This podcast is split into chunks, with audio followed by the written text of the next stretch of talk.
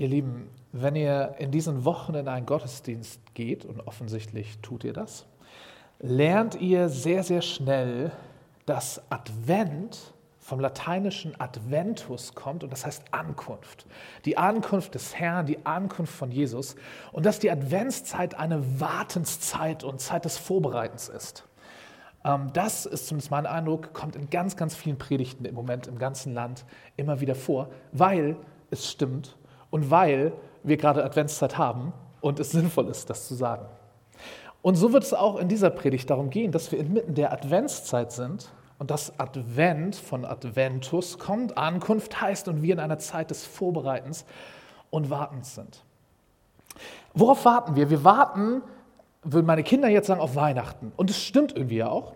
Wir warten auf Weihnachten und Weihnachten ist ja der Tag, wo wir daran zurückdenken, wie Jesus geboren wurde, wie Gott Mensch wurde, wie dieser große, majestätische Gott, über den wir gerade Lieder gesungen haben, über seine Größe und Herrlichkeit und Majestät, wie dieser große und herrliche Gott so klein wird, sich so erniedrigt und Mensch wird.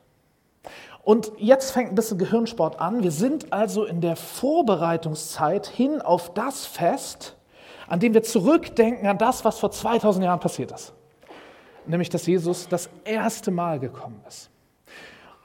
Einige von euch äh, hören unseren akustischen Adventskalender. Ähm, bei uns in der Gemeinde gibt es jeden Tag einen kurzen, äh, kurzen Audioimpuls. 24 ähm, Tage warten auf den Messias heißt das. Also wir schauen uns jeden Tag ein, zwei Messias-Verheißungen aus dem Alten Testament an, die auf Jesus hindeuten. Und da kommt immer wieder dieser Gedanke vom ersten und vom zweiten Kommen von Jesus vor. Also der Messias kommt ein erstes Mal, das ist vor 2000 Jahren oder in wenigen Wochen, genau in zwei Wochen denken wir daran zurück. Aber er wird noch ein zweites Mal kommen, irgendwann, wir wissen nicht wann, zum Ende der Welt hin.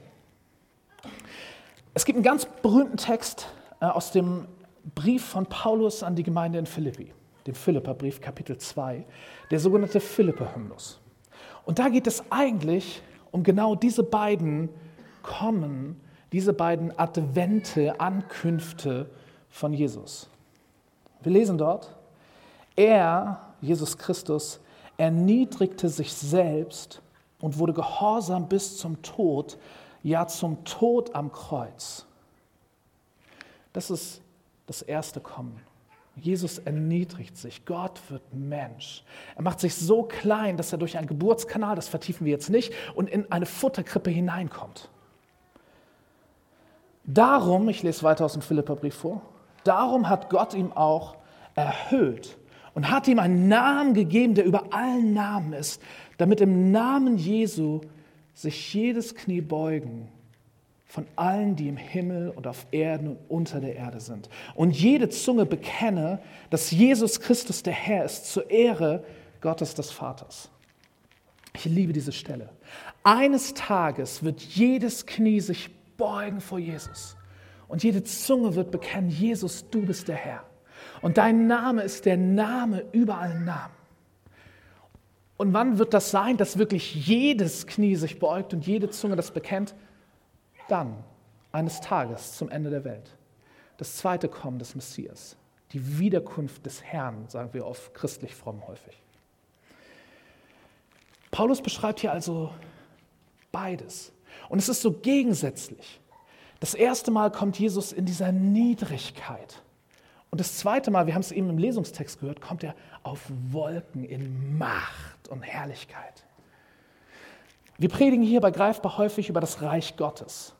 Also das Reich Gottes da, wo Gottes Wille geschieht. Gottes Reich, Gottes Herrschaft, die um sich greift, die irgendwie verborgen ist, aber, aber doch immer wieder zutage tritt, die, die kommt und irgendwie schon da ist, die, die sich ausbreitet, die wächst. Gottes Reich, das vor 2000 Jahren mit Jesus angefangen hat, gekommen ist und das dann, eines Tages, dann, wenn sich jedes Knie beugt, wenn jede Zunge bekennt, dass er der Herr ist, vollendet sein wird.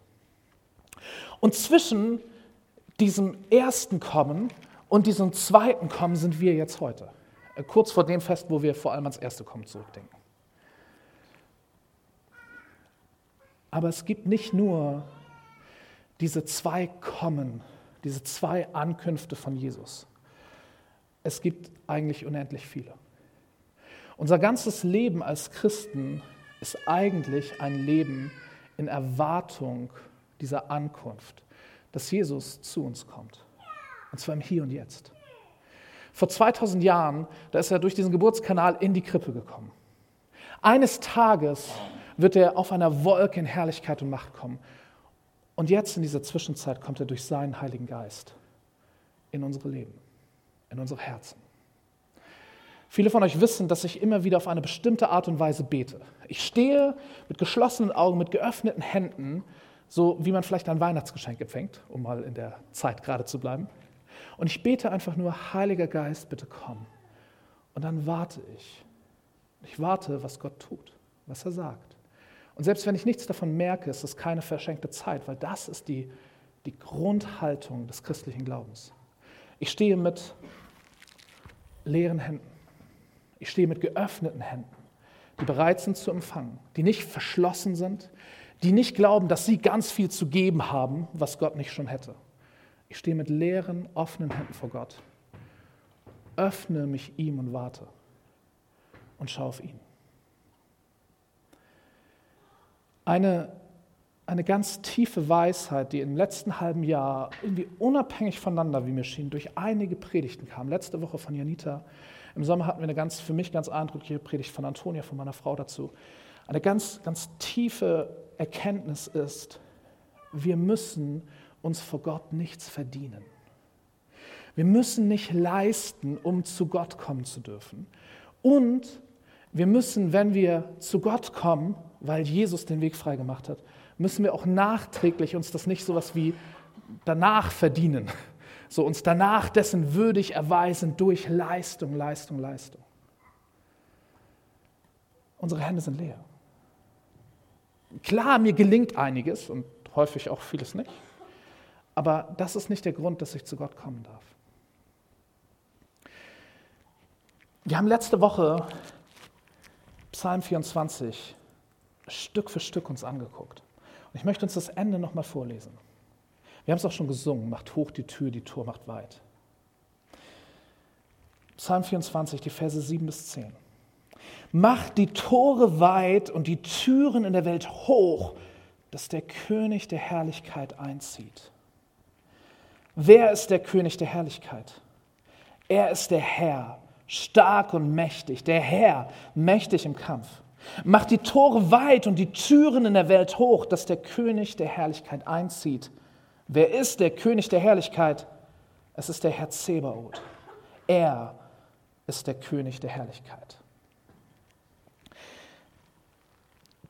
Die Welt soll sich vorbereiten, dass Gott kommt. Weil Gott ist ein Gott, der kommt. Damals vor 2000 Jahren, eines Tages und in der Zwischenzeit. Und wir sind Teil von dieser Welt, die sich vorbereiten sollen, dass, dass der Herr kommt. Wir dürfen unsere Herzenstür aufmachen und weit machen und dürfen rufen, Jesus komm. Jesus komm. Ich habe in der Vorbereitung auf, auf diese Predigt gebetet und habe Gott gefragt, hey Gott, was, oh, was soll ich am Sonntag predigen? Wo soll so der Fokus drauf liegen? Was ist dir wichtig? Und ich habe den Eindruck, dass Gott zu mir gesagt hat, predige über Sehnsucht und sag ihnen, also euch, sag ihnen, dass ich mich nach ihnen sehne. Und auch das knüpft an letzter Woche an. Sehnsucht. Ich möchte mich mehr nach Gott sehnen. Und das ist für mich noch, noch eine, eine Spur weiter gedreht als mein Herz öffnen. Aber ist, im, im, Prinzip ist es das. Ich öffne mein Herz und ich, ich sage, Jesus, bitte komm, ich sehne mich nach dir. Es ist nicht ein, meine Tür ist offen, aber jetzt nicht abgeschlossen. Wenn er klingelt, mache ich auf. Es ist auch kein, die Tür ist ein Spalt offen und wenn er kommt, gucke ich mal rein und gucke mir erstmal an, was er will. Es ist, die Tür ist ganz weit offen. Er darf kommen. Er darf in mein Leben kommen. Und er darf machen, was er möchte. wenn ich ihn in mein Leben hineinlasse und immer wieder neu einlade, dann heißt das, Jesus, du darfst. Du darfst. Ich sage Ja zu dem, was du willst, selbst wenn ich noch nicht weiß, was es ist, weil ich weiß, dass es besser ist als meine Pläne. Ich sage Ja zu dem, was du willst, auch wenn es für mich vielleicht im ersten, zweiten, dritten Moment schmerzhaft ist, unangenehm ist, ein schambesetztes Thema ist. Jesus, du darfst. Warum? Weil ich weiß, dass du gut bist, dass du es gut mit mir meinst und dass du es gut mit mir machst. Du darfst. Und Sehnsucht ist, ist wie die Tür weit aufreißen und einen roten Teppich ausrollen und sagen, bitte komm, bitte komm.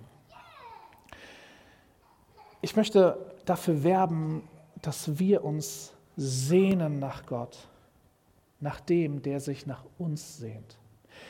Wir sehnen uns nach Gott, weil er sich nach uns sehnt. Wir lieben Gott, weil er uns zuerst geliebt hat. Im 1. Johannesbrief, Kapitel 4, ihr müsst das Kapitel meditieren, ich lese es jetzt nicht vor. Wir lieben, weil Gott uns zuerst geliebt hat. In der Liebe ist keine Furcht. Gott ist die Liebe. Wer in ihm bleibt, in dem bleibt er. Wir lieben, weil er uns zuerst geliebt hat. Wir sehen uns nach Gott, weil er sich nach uns sehnt. Und dieser zweite Teil, der ist mir in den letzten Tagen so, so neu aufgegangen und lässt mich staunen. Und ich, ich versuche Worte zu finden, um euch mit in dieses Staunen hineinzunehmen. Ich beginne als Zuspruch. Gott sehnt sich nach dir. Er sehnt sich nach Gemeinschaft mit dir. Er sehnt sich nach dieser Beziehung mit dir, nach Begegnung, nach Zeit mit dir, nach dir um deiner selbst willen. Gott hat kein Interesse an dir, damit du dieses oder jenes für ihn tust oder weil du dieses oder jenes für ihn getan hast. Er will dich, dich weil du bist, weil du sein Geschöpf bist, weil du seine Geliebte bist, sein Geliebter bist. Du bist seine Erwartete, sein Erwarteter. Er sehnt sich nach dir.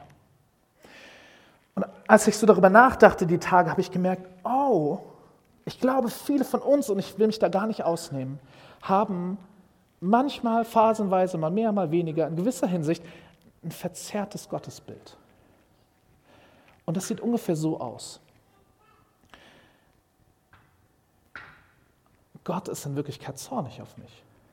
Weil, und jetzt könnte ich kurz die Sündenliste der letzten Woche rausholen, äh, meine, meine Versagen und meine Verfehlungen und was ich alles versäumt habe und meine Gedanken und all das, alles, was nicht gut war. Deshalb ist Gott eigentlich zornig auf mich und eigentlich kann ich ihn nicht unter die Augen treten. Und ich darf das überhaupt nur, weil Jesus das auf sich genommen hat und gestorben ist. In Klammern, ja, das ist er, er hat das auf sich genommen, er ist dafür gestorben. Das, wo ich glaube, wo unser Gottesbild schief ist, ist, wenn wir ein Bild entwickeln, dass Gott, der Vater, zornig auf uns ist, aber Jesus sich dazwischen stellt und er barmherzig ist.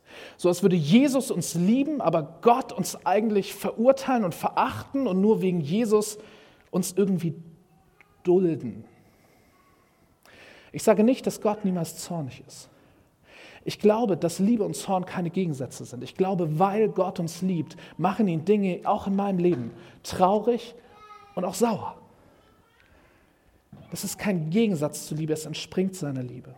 Aber schief wird es, wenn mein Gottesbild so ist, dass Gott der Vater zornig auf mich ist und Jesus mich liebt. Johannes Evangelium.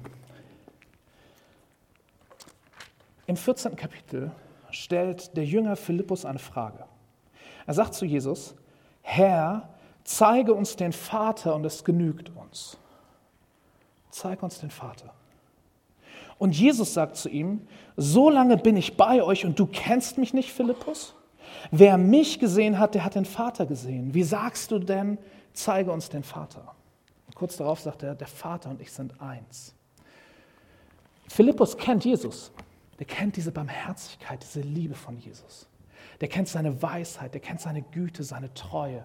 Und er sagt nach einer ganzen Zeit gemeinsamen Weges, gemeinsamer Zeit, hey, zeig mir den Vater. Wie ist Gott der Vater? Du betest immer zu ihm. Wie, wie ist er? Und Jesus sagt, hey Philippus, hast du nichts verstanden? du, du siehst mich doch. So, so ist der Vater.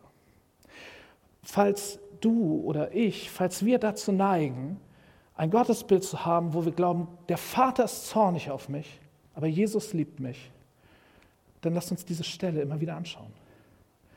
Wir wollen wissen, wie der Vater ist, dann müssen wir auf Jesus schauen. Jesus liebt dich, ja. Und das zeigt dir, wie der Vater über dich denkt. Kennt ihr diesen, diesen Gedanken? Ich habe was Schlimmes gemacht. Boah, hoffentlich erfahren davon meine Eltern nicht. Oder ich mache es mal auf den Vater bezogen. Ich habe was Schlimmes gemacht. Hoffentlich kriegt das Papa niemals raus. Kennen einige von euch, ich sehe in betroffene Gesichter. Kennt ihr auch das Gegenteil? Oh, ich habe was Schlimmes gemacht, ich muss es sofort Papa erzählen. Papa kennt eine Lösung. Papa weiß Rat. Papa weiß. Papa wird verstehen. Ich will in dieses Papa-Bild hineinwachsen. Das ist kein alter Mann im Himmel, der nicht mehr so gut gucken kann und deswegen meine Sünden nicht sieht. Oder die Augen ganz fest zusammenkneift und sagt, Anni, schön dich zu sehen. Nein, das ist der Papa, zu dem ich komme mit meinen Baustellen, mit meinen Herausforderungen, mit meiner Sünde, mit meiner Schuld, mit meiner Scham, mit meinen Selbstzweifeln, mit meinem Stolz, mit meinen Verletzungen, mit meinem Leiden, mit meinen Fragen, mit meinen Zweifeln, mit all dem. Ich muss zu Papa. In diese Gottesbeziehung will ich hineinwachsen. Ich muss damit zu Papa. Der Papa im Himmel, der sehnt sich nach uns. Der will Beziehung mit uns, mit dir und mit mir. Ich sage ich sag mal einen Satz, ich habe vorher in der Vorbereitung gerungen, ob ich ihn sage, aber ich sage ihn. Er ist ein bisschen provokant, vielleicht klingt er nach Irrlehre im ersten Moment. Wenn du das denkst, tritt bitte nicht sofort bei uns aus, äh, sondern hör erst zu Ende zu und frag nach und tritt dann aus, wenn du denkst, das ist ganz schlimm. Der Satz ist, und ich werde ihn gleich erklären, ich glaube, Gott, der Vater, sagt uns, ich brauche dich. Okay. Nicht in dem Sinne von, ich kann nicht leben ohne dich. Gott könnte nicht existieren ohne uns. Das kann er. Gott ist dreieinig. Er hat perfekte Gemeinschaft in sich selbst. Er braucht uns nicht. Aber Gott entscheidet sich dazu, Beziehungen zu uns haben zu wollen. Es ist wie, ähm, ist ja gerade äh, Vorweihnachtszeit, wenn, wenn man mit Kindern so eine Wunschliste aufschreibt ich weiß nicht, vielleicht schreibt ihr auch noch Wunschlisten auf, so Wunschlisten und da steht dann was, was wir uns ganz, ganz dolle wünschen. Und zumindest bei Kindern, vielleicht auch bei uns von Erwachsenen, kann dann mal die Formulierung fallen, ich brauche das. Und das ist häufig kein, ich brauche das, weil ich sonst in der Woche sterben werde. Es ist meistens auch kein, ich brauche das, weil ich sonst äh, den Rest meines Lebens kreuzunglücklich sein werde, sondern es ist ein, ein Ausdruck von, ich habe hab so eine Sehnsucht danach. Ich habe so ein großes Bedürfnis danach, das zu haben. Und ich glaube, so wie das Kindern mit Spielzeug geht, Vergleiche hinken immer, aber ich, ich glaube, so geht es dem Vater im Himmel mit dir, mit mir. Ich brauche dich. Ich brauche Beziehung mit dir. Ich will nicht ohne Beziehung mit dir leben. Ich will nicht ohne die Nähe zu dir leben. Ich will nicht ohne dich leben. Und ich will nicht, dass, dass Schuld oder Zweifel oder Ängste oder was immer dich, dich einschränkt und gefangen nimmt, dass das zwischen dir und mir steht. So sehr hat Gott die Welt geliebt, dass er seinen einzigen Sohn gab. So sehr hat Gott die Welt geliebt, dass Jesus kam. All das, woran wir uns erinnern. Erstes Kommen, zweites Kommen. Jesus, Gott wird Mensch. Jesus geht für uns ans Kreuz. Wir können Ostern machen. Ich kann jetzt die ganze Heilsgeschichte aufzählen. All das, weil er uns liebt, weil er dich liebt. Weil du es wert bist, weil er dir diesen Wert zuspricht und zumisst. Nicht, weil du es dir verdient hast. Nicht vorher, nicht nachher, nicht zwischendurch. Weil er sich nach dir sehnt, weil seine Liebe so groß ist. Gott sehnt sich nach uns. Und deshalb dürfen wir uns nach ihm sehen. Nach diesem Papa, wo wir sagen, oh, ich muss das Papa erzählen, der weiß Rat. Der, der kann mir helfen. Wir lieben, weil er uns zuerst geliebt hat. Wir sehen uns nach ihm, weil er sich nach uns sehnt. Ich habe eben gesagt, diese Sehnsucht nach Gott ist wie so ein roter Teppich, den wir vor eine offene Tür ausrollen. Wir haben neulich eine Predigtreihe gehabt über die zwei Söhne in Lukas 15. Da sieht man die Sehnsucht Gottes des Vaters zu uns. Wie der Vater vor der Tür seines Hauses steht und wartet, dass der verlorene Sohn zurückkommt. Das ist kein, ich sitze hinter der Tür und wenn mein Sohn anklopft, dann gucke ich mal durchs Spalier und äh, frage mich, hm, was willst du denn? Das ist kein, ich habe die Tür ein bisschen auf und warte erstmal, bis mein Sohn seinen Satz, ich bin es nicht wert, dein Sohn zu sein, lass mich einfach Knecht sein, gib mir Essen und Trinken, ich werde hart arbeiten, gesagt hat und dann sage ich, na okay. Es ist auch kein, ich habe die Tür mal offen, er kann ja reinkommen, wenn er hier ist. Es ist ein, die Tür ist offen und der rote Teppich ist ausgerollt und der Vater steht vor der Tür und sagt, mein Sohn, ich erwarte dich. Sehnsüchtig, Tag für Tag blickt er in die Ferne. Gott hat den roten Teppich für uns ausgelegt. Seine Sehnsucht ist da. Und auch wir, wir können unseren roten Teppich ausrollen und, und einen Schritt vor unsere Herzenstür machen und sagen, hey Gott, ich sehne mich nach dir, ich brauche dich. Ich will dich. Ich will Ja zu dir sagen. Ich will sagen, du darfst. Ich will sagen, komm. Komm durch deinen Heiligen Geist, bis du kommst eines Tages auf den Wolken in Herrlichkeit. Komm in mein Leben und tu, was du willst. Und ich möchte euch einladen, dass wir das einmal beten. Ähm, und zwar in, in zwei Schritten.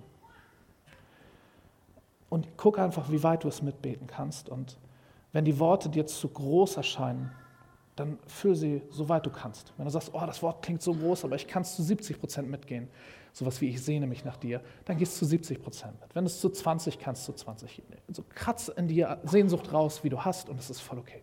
Denn Gott liebt dich und Gott ist gnädig und Gott sagt nicht, du musst mich aber erst zu 98,7 Prozent äh, lieben und dich nach mir sehnen und dann komme ich. Nein, so ist er nicht. Lass uns beten. Und wenn du möchtest, mach dein, meine Worte zu deinen Worten, soweit es geht.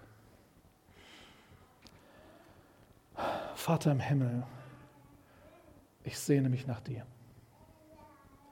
Ich sehne mich nach mehr von dir. Ich will mehr von dir in meinem Leben. Ich will dich mehr in meinem Leben. Und ich will dir sagen, du darfst. Du darfst kommen und du darfst tun und lassen, was du möchtest. Du darfst verändern. Du darfst reinigen. Du darfst mich herausfordern. Du, du darfst, du darfst. Bitte komm. Ich sehne mich nach dir.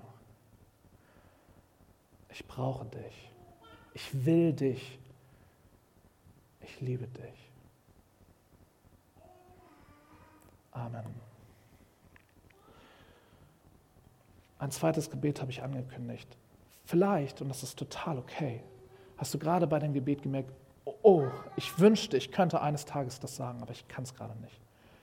Das ist voll okay. Dann lass uns einen Schritt davor ansetzen mit dem nächsten Gebet. Wir können sagen, Gott, ich sehne mich nach dir. Wir können aber auch sagen, Gott, ich will mich nach dir sehnen. Das heißt, ich kann es gerade noch nicht.